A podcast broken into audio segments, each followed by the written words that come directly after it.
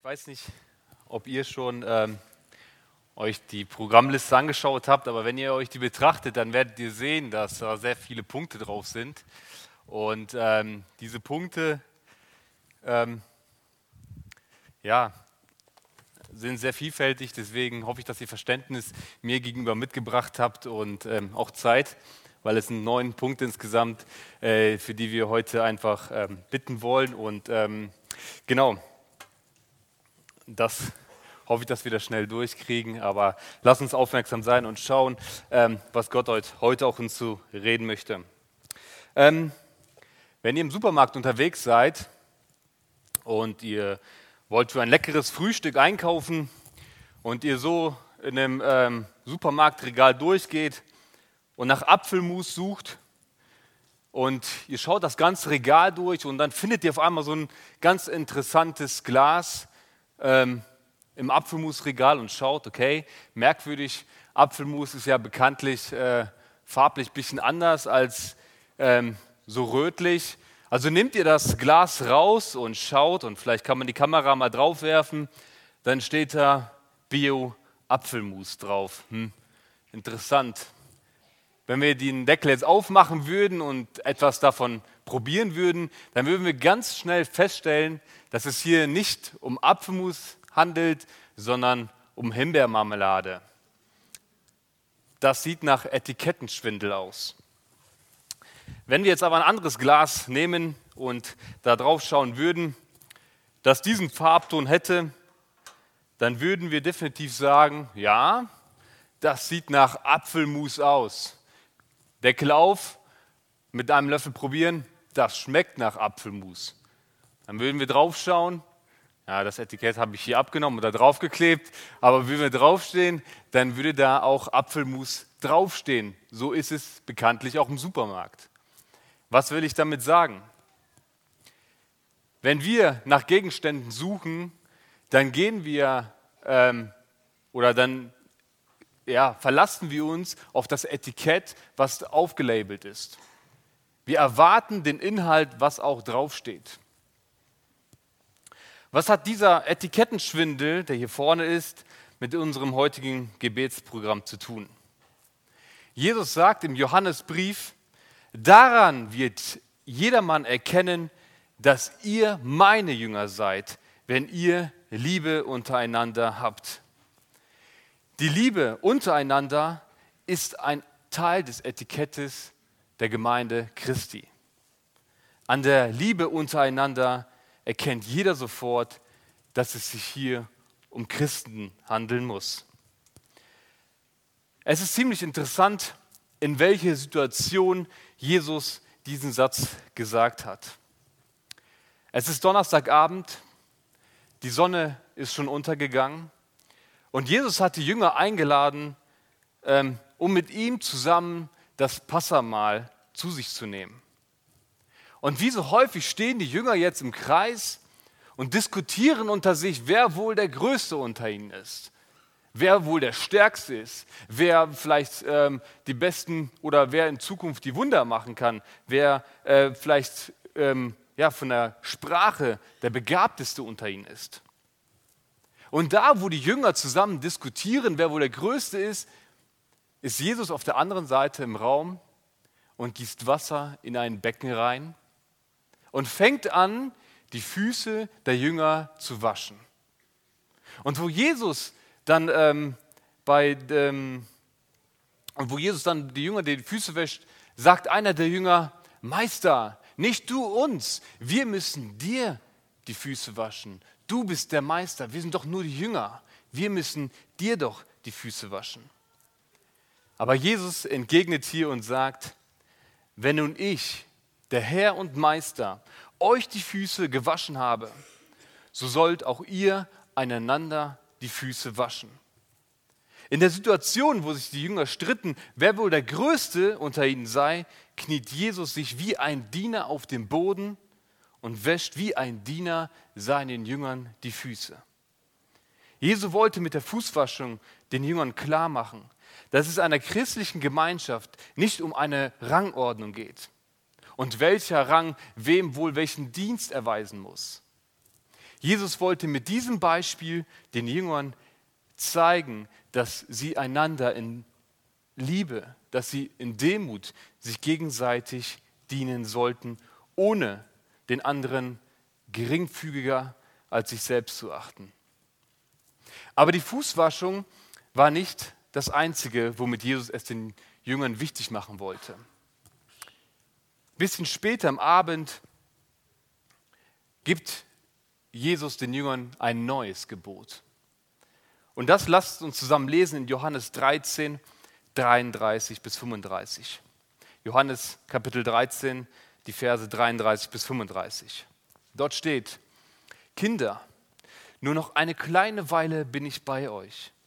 Ihr werdet mich suchen und wie ich zu den Juden gesagt habe, wohin ich gehe, dorthin könnt ihr nicht kommen. So sage ich es jetzt auch zu euch. Ein neues Gebot gebe ich euch, dass ihr einander lieben sollt, damit, wie ich euch geliebt habe, auch ihr einander liebt. Und daran wird jedermann erkennen, dass ihr meine Jünger seid, wenn ihr Liebe untereinander habt. Das Gebot der Liebe war den Jüngern nicht neu. In 3. Mose wird schon geschrieben, dass man den Mitmenschen so lieben sollte wie sich selbst. Jesus aber setzt mit diesem Gebot einen ganz neuen Maßstab. Denn die Liebe, von der er hier spricht, ist eine aufopfernde Liebe.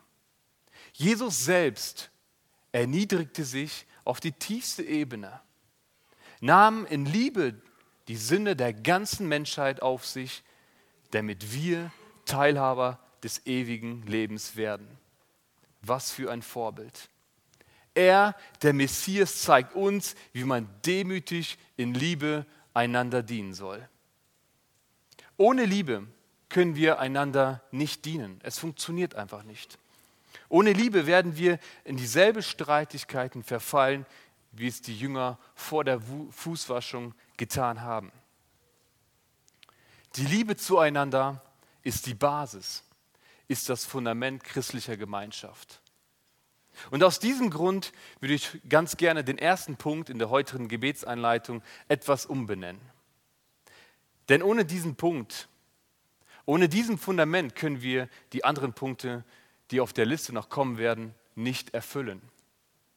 Und deswegen habe ich den Punkt genannt, wir bitten Gott um wachsende Liebe zueinander in den Beziehungen in, in, der, in der Gemeinde. Das Besondere an dem Gebot Jesu, dass er dieses Gebot uns einfach nicht nur vorschreibt, ist, dass er uns ein Vorbild gibt. Mit seinem Leben gibt er uns eine Hilfestellung, wie wir praktisch dieses Gebot umsetzen können. Denn wenn wir das Leben von Jesus betrachten, dann sehen wir, dass, es seine, dass seine Liebe eine selbstlose Liebe war. Jesus investierte seine ganze Zeit hier auf der Erde nicht für sich selbst, nicht um sich selbst in Rampenlicht zu stellen, sondern er investierte die Zeit, um den Menschen zu helfen, die am hilfsbedürftigsten waren ohne jemals von den Menschen eine Gegenleistung zurückzuverlangen. Er tat es aus Liebe zu ihnen. Wie sieht es bei uns im Leben aus?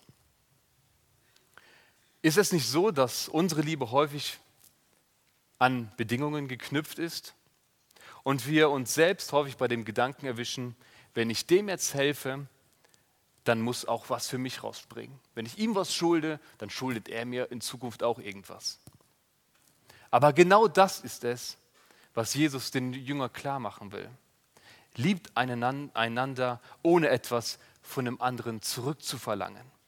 Denn ich habe auch nie von euch eine Gegenleistung für die guten Taten an euch verlangt. Das Gebot der Liebe sollte aber nun nicht nur im Kreis der Jünger bleiben. Im Vers 35 sagt Jesus, daran wird jedermann erkennen, dass ihr meine Jünger seid, wenn ihr Liebe untereinander habt. Jesus wollte, dass die Liebe ein charakteristisches Merkmal eines Christen wird. Es soll ein Kennzeichen für die Gemeinde Christi werden. Und damit kommen wir zu unserem nächsten Punkt, ähm, Und nicht wundern, die Reihenfolge ist eine etwas andere wie auf den, äh, ähm, auf den Vorlagen, aber der Inhalt im Gesamten ist der gleiche. Der nächste Punkt ist hier, wir bitten Gott um ein gutes Zeugnis der Gemeinde in der Umgebung. Wenn wir zeitlich einfach zurückblicken, dann die Frage an uns, ob wir behaupten können, dass wir als Gemeinde für unsere Umgebung ein Zeugnis fahren. Wenn ich nochmal das Glas zur Veranschauung nehmen darf. Wenn unsere Nachbarschaft, wenn unsere Umgebung die Gemeinde zur Hand nimmt und draufschaut und sagt, okay, die Gemeinde, was ist der Inhalt? Was wird bei uns draufstehen? Ist es die Liebe, die draufsteht, aber die auch drinnen zu finden ist? Oder steht vielleicht Liebe bei uns gut drauf, aber wenn Sie es aufmachen, wenn Sie es probieren, dann werden Sie keine Liebe rausschmecken? Was ist das Erkennungszeichen unserer Gemeinde hier?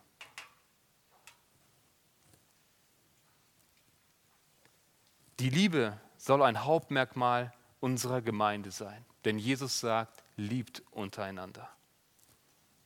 Und falls wir die, diese Frage mit Nein beantworten können und sagen, ja, manchmal ist das so, oder die Umgebung kann keine Liebe bei uns finden, dann müssen wir uns fragen, liegt es vielleicht daran, dass wir den ersten Punkt schon nicht erfüllen? Wie können wir ein Zeugnis in unserer Umgebung sein, wenn keine Liebe untereinander herrscht? Wir sehen also, dass die Liebe untereinander die Grundvoraussetzung ist, um überhaupt ein Zeugnis in unserer Umgebung zu sein. Lasst uns Jesus Christus als Vorbild nehmen und im Gebet darum bitten, dass wir in der Liebe zueinander wachsen, damit wir ein Zeugnis sein können für unsere Umgebung. Der nächste Punkt lautet, wir bitten Gott um Heiligung der Gemeinde in der Wahrheit. Und dazu würde ich ganz gerne Verse von Paulus vorlesen, die uns allzu bekannt sind. Und die finden wir in Philippa 3, Vers 12 bis 14.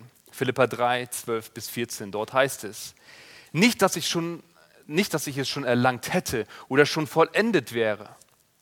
Ich sage aber danach, dass, dass ich das auch ergreife, wofür ich von Christus Jesus ergriffen worden bin. Brüder, ich halte mich selbst nicht dafür, dass ich es ergriffen habe. Eines aber tue ich. Ich vergesse, was hinter ist, was da hinten ist und strecke mich aus nach dem, was vor mir liegt. Und jage auf das Ziel zu, den Kampfpreis der himmlischen Berufung Gottes in Jesus Christus. Paulus beschreibt hier einen Wettlauf. Und das Ziel von Paulus war immer, Christus ähnlicher zu werden. Das war sein Ziel hier auf der Erde. Er will Christus ähnlicher werden. Und wenn wir Christus ähnlicher werden wollen, dann ist das ein Heiligungsprozess. Und wie Henry schon sagte, wir sollen in der Heiligung wachsen. Und wir alle wissen, dass wir auf dieser Erde nie die Heiligung vollenden werden. Es ist ein lebenslanger Prozess, den wir erst im Himmel erreichen oder bekommen werden. Aber unser Ziel soll es sein, dass wir stetig nach dem greifen, nach dem Ziel greifen, damit wir Christus ähnlicher werden. Damit wir so werden, wie er es ist. Er soll uns darin ein Vorbild sein. Und wenn das nicht unser Ziel ist, sondern wenn wir uns mit der Vergangenheit, mit unserer sündhaften Natur befassen werden, dann werden wir im Glauben stagnieren und vielleicht auch abfallen. Umso wichtiger ist, ist es, dass wir nicht nach hinten blicken, sondern wie Paulus es sagt hier, ich greife nach dem, was vor mir liegt. Weiter geht's mit dem nächsten Punkt. Wir bitten Gott für glaubensschwache und verehrte Geschwister und für einen biblischen Umgang mit ihnen. Und hier möchte ich euch eine Frage stellen. Was haben Zweifel und Rost gemeinsam? Beide Sachen, Zweifel und Rost, entfalten ihre zerstörerische Wirkung, wenn man nicht gegen sie aktiv vorgeht. Wenn wir nichts dagegen tun, wenn wir Metall draußen hinlegen und das Metall auch draußen liegen lassen, im Freien, in der äh, Luftatmosphäre, vielleicht noch Regen dazu, dann wird dieser Metallgegenstand weiter und weiter rosten, bis irgendwann nichts mehr da ist. Wenn wir unsere Zweifel nichts dagegen tun und sie einfach so belassen, dann werden wir irgendwann geistlich tot werden. Die Zweifel werden uns komplett einnehmen. Was sollen wir also tun? Wie können wir dagegen wirken? Wie kann vielleicht ich als Außenstehender den Zweifelnden, der langsame Drost befällt, aus der Krise helfen? Und mit einem Erlebnis, was ich vergangenen Juli erlebt habe, möchte ich es euch vielleicht bildlich darstellen. Ähm, ich arbeite bei der Firma Voss in Wipperfürth und im Juli, als das Hochwasser kam, dann ähm, wurde unsere Firma stark betroffen vom Hochwasser. In einigen Abteilungen stand das, Meter, Meter, also stand das Wasser 1,20 Meter komplett in der Produktionshalle. In der Abteilung, wo ich arbeite, stand das 70 Zentimeter, also etwas unter der Hüfte. Die ganze Produktionshalle voll mit Wasser. Bei mir in der Abteilung ist es so, es ist eine kleine Abteilung und trotzdem verarbeiten wir sehr viel, wir geben uns Mühe. Ist es so, dass ähm, wir unsere Fertigprodukte auf dem Boden lagern und wir stellen das überall hin. Ähm, Hauptsache, wir können den Kunden mit ähm, unseren gebogenen Stahlrohren, das ist das Produkt, was wir herstellen, das sind Stahlrohre, die eine gewisse Form haben, ähm, lagern bei uns. Und jetzt kommt das Wasser in unsere Abteilung reingeströmt und überflutet die ganzen Fertigprodukte. Alles steht unter Wasser.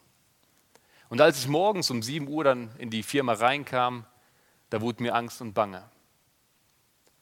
Weil ich ganz genau weiß, was passiert, wenn Wasser auf Stahl trifft.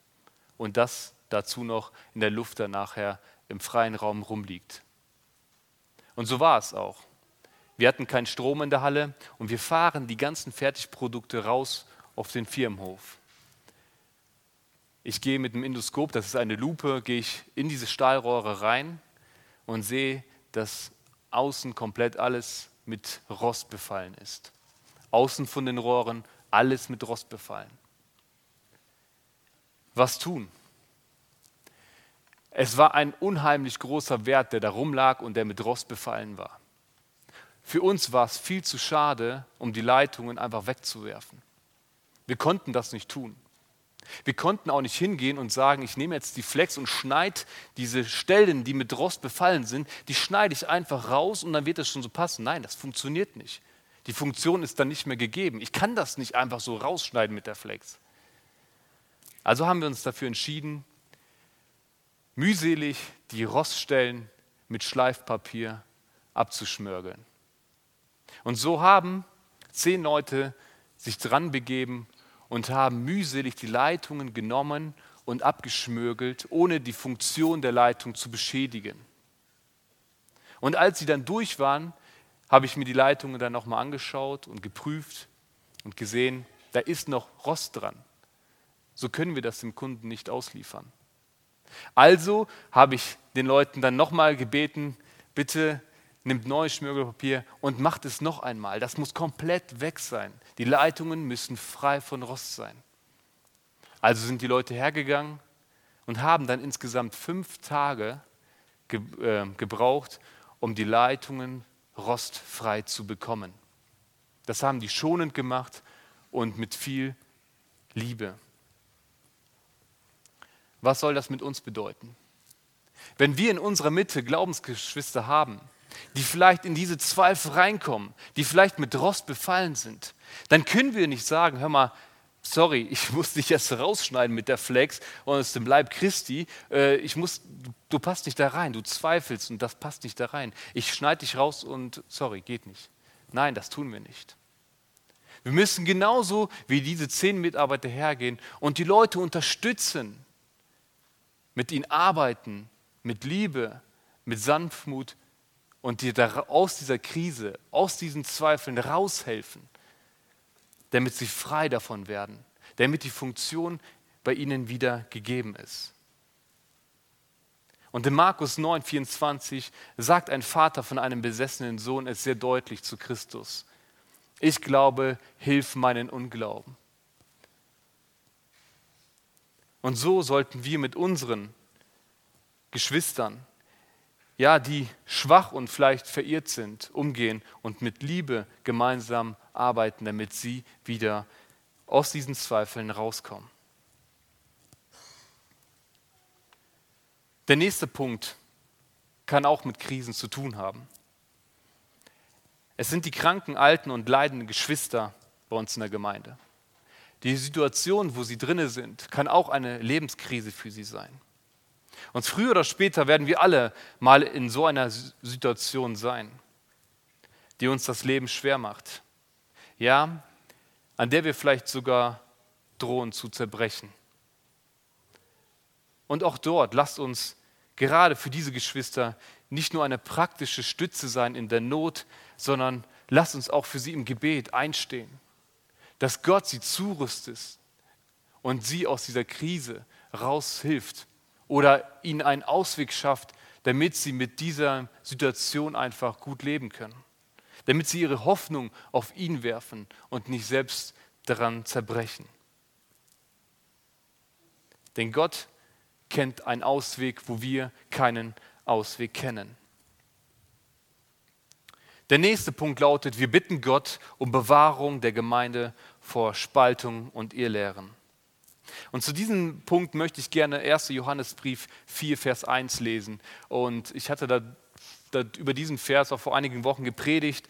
Und dort heißt es, Geliebte, glaubt nicht jedem Geist, sondern prüft die Geister, ob sie aus Gott sind. Dessen, denn es sind viele falsche Propheten in die Welt ausgegangen. Und damals habe ich gesagt, dass wir heute in einer besonderen Zeit leben. Heute kommen verschiedene Strömungen sowohl in der religiösen Sparte, aber auch auf der atheistischen, äh, von der atheistischen Seite. Und wir werden mit neuen Wahr, äh, Wahrheiten und neuen Erkenntnissen konfrontiert. Und hinter all diesen Dingen steckt eine Person, der Teufel selbst. Und er will uns von dem wahren Weg, von dem richtigen Weg ablenken. Er möchte von uns, dass wir seinen Weg gehen. Und wie können wir dem entkommen? Wie können wir auf den wahren Weg draufbleiben und nicht uns spalten wegen irgendwelchen Irrlehren? Johannes sagt es hier, prüft alles. Und er möchte uns praktisch wachrütteln. Geliebte, glaubt nicht jedem Geist, sondern prüft sie, ob sie der wahren Lehre entsprechen. Und wir können die Irrlehre nur dann feststellen, wenn wir das Original, die Bibel kennen. Wenn wir in seinem Wort gegründet sind, wenn wir das Original kennen, dann werden wir ganz schnell die Fälschung feststellen und sagen, nee, dahinter steckt eine Irrlehre. Und dann können wir uns davon distanzieren. Und lasst uns bitte für, ja, darum beten, dass wir als Gemeinde eine Sprache sprechen, dass wir zusammen ein Ziel verfolgen, auf einem Weg zusammen gehen und dass wir uns gegenseitig unterstützen, um nicht gerade in verschiedenen Meinungen oder wegen verschiedenen Meinungen uns spalten und Irrlehren in unseren Raum reinlassen. Der nächste Punkt ist, dass wir für ähm, neue Mitarbeiter in der Gemeinde des Herrn bitten sollen. Und in Matthäus 9, 35 bis 38 steht, oder da wird eine Situation geschildert, wo Jesus ähm, einfach mit seinen Jüngern unterwegs ist und da steht in Matthäus 35, 38 im neunten Kapitel, und Jesus durchzog alle Städte und Dörfer, lehrte in ihren Synagogen, verkündigte das Evangelium von dem Reich und heilte jede Krankheiten und jedes Gebrechen im Volk. Als er aber die Volksmenge sah, empfand er Mitleid mit ihnen, weil sie ermattet und vernachlässigt waren, wie Schafe, die keinen Hirten haben. Da sprach er zu seinen Jüngern, die Ernte ist groß, aber es sind wenige Arbeiter. Darum bittet den Herrn der Ernte, dass er Arbeiter in seine Ernte aussende. Als Jesus in die Menge reinschaute, bekam er Mitleid für, dem, für, für das Volk, weil so viele Menschen ihn noch nicht als Messias erkannt haben. Und Walle hat es ähm, ja, vergangene Woche sehr gut gesagt. Er sagte, er fast unter Tränen, dass, er, dass es ihm schmerze, als er dort äh, in Tadschikistan gesehen hat, wie viele Leute Christus noch nicht angenommen haben. Dass sie alle auf dem falschen Weg in die Verdammnis sind. Und Jesus muss mindestens genauso gefühlt haben, als er in die Menschheit oder die Menschengruppe reinschaute. Er bekam Mitleid. Und es gibt da nur einen Ausweg. Die Ernte ist groß, sende Arbeiter. Jesus stellt uns Christen stellvertretend ein, damit wir sein Wort verkündigen, damit wir dazu da sind, damit andere Leute von Christus, von der Wahrheit hören.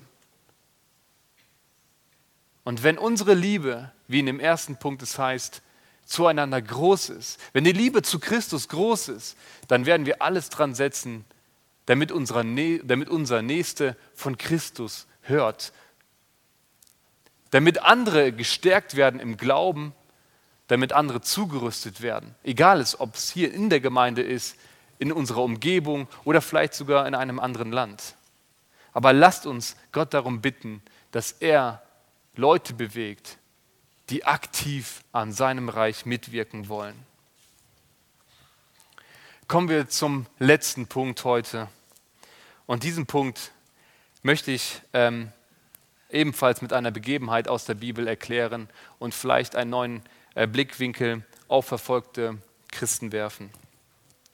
Lasst uns dazu Apostelgeschichte Kapitel 7, 54 bis Kapitel 8, äh, 4 lesen. 1, 4. Ähm, kurz vorher, was passiert vorher? Stephanus ist beim Volk und verkündigt den Herrn Jesus Christus. Und die Volksmenge hat es überhaupt nicht gefallen, was er da von sich gegeben hat. Und da steigt dann der Vers 54 ein. Dort heißt es, als sie aber das hörten, schnitt es ihnen ins Herz und sie knirschten mit den Zähnen über ihn. Er aber, voll heiligen Geistes, blickte zum Himmel empor und sah die Herrlichkeit Gottes und Jesus zur Rechten Gottes stehen. Und er sprach, siehe, ich sehe den Himmel offen und den Sohn des Menschen zur Rechten Gottes stehen. Sie aber schrien mit lauter Stimme, hielten sich die Ohren zu und stürmten einmündig auf ihn los. Und als sie ihn zur Stadt hinausgestoßen hatten, steinigten sie ihn. Und die Zeugen legten ihre Kleider zu den Füßen eines jungen Mannes nieder, der Saulus hieß. Und sie steinigten den Stephanus, der betete und sprach, Herr Jesus, nimm meinen Geist auf. Und er kniete nieder und rief mit lauter Stimme, Herr, rechne ihnen diese Sünde nicht an. Und nachdem er das gesagt hatte, entschlief er. Saulus aber hatte seiner Ermordung zugestimmt. Und an jenem Tag erhob sich eine große Verfolgung gegen die Gemeinde in Jerusalem und alle zerstreuten sich in die Gebiete von Judäa und Samaria, ausgenommen die Apostel. Und gottesfürchtige Männer begruben den Stephanus und veranstalteten eine große Trauer um ihn. Saulus aber verwüstete die Gemeinde, drang überall in die Häuser ein, schleppte Männer und Frauen fort und brachte sie ins Gefängnis. Diejenigen nun, die zerstreut worden waren, zogen umher und verkündigten das Wort des Evangeliums. Wenn wir den Verfolgungsindex von Open Doors uns betrachten und ansehen, dann werden wir ganz schnell feststellen, dass selbst in unserer heutigen Zeit in den meisten Ländern auf der Welt Verfolgung herrscht. Bei den anderen mehr, bei den anderen weniger. Aber die Verfolgung heute ist groß. Und die Situation, wie Saulus die Christen damals verfolgt und zerstreut hat, gibt es heute genauso in der heutigen Zeit. Aber es gibt Hoffnung. Wenn Saulus, der spätere Paulus, einer der größten Verfolger der Christengemeinde, zu Jesus, zu Gott gefunden hat, dann können doch auch heute noch diese Verfolger zu Gott kommen, oder? Und aus diesem Grund lasst uns heute auch dort um zwei Punkte bitten. Zum einen, dass die Christen, die verfolgt werden, nicht müde werden, den Glauben nicht aufgeben, sondern wie es auch hier war, dass sie trotz der Verfolgung weiter das Evangelium weitergetragen haben. Und zum Zweiten, lasst uns auch um die Verfolger beten. Stephanus hat Buße oder Paulus hat Buße getan. Er ist für uns ein Beispiel geworden. Und er sagt, ich war der Größte unter ihnen. Ich war das oder derjenige, der Menschen umgebracht hat, weil sie an Gott geglaubt haben. Und wenn so einer zu Gott gefunden hat, dann können auch heute noch die Verfolger zu Christus kommen. Und aus diesem Grund lasst uns auch für die beten, dass sie eine Umkehr im Herzen ähm, ja, stattfinden lassen und auch Nachfolger Christi werden. Es sind einige Punkte ähm, und ich bin, bin, mir dessen bewusst, aber jeder hat so seinen Schwerpunkt. Und lasst uns einfach zusammen im Gebet für diese Bitten einstehen. Lasst uns dazu aufstehen.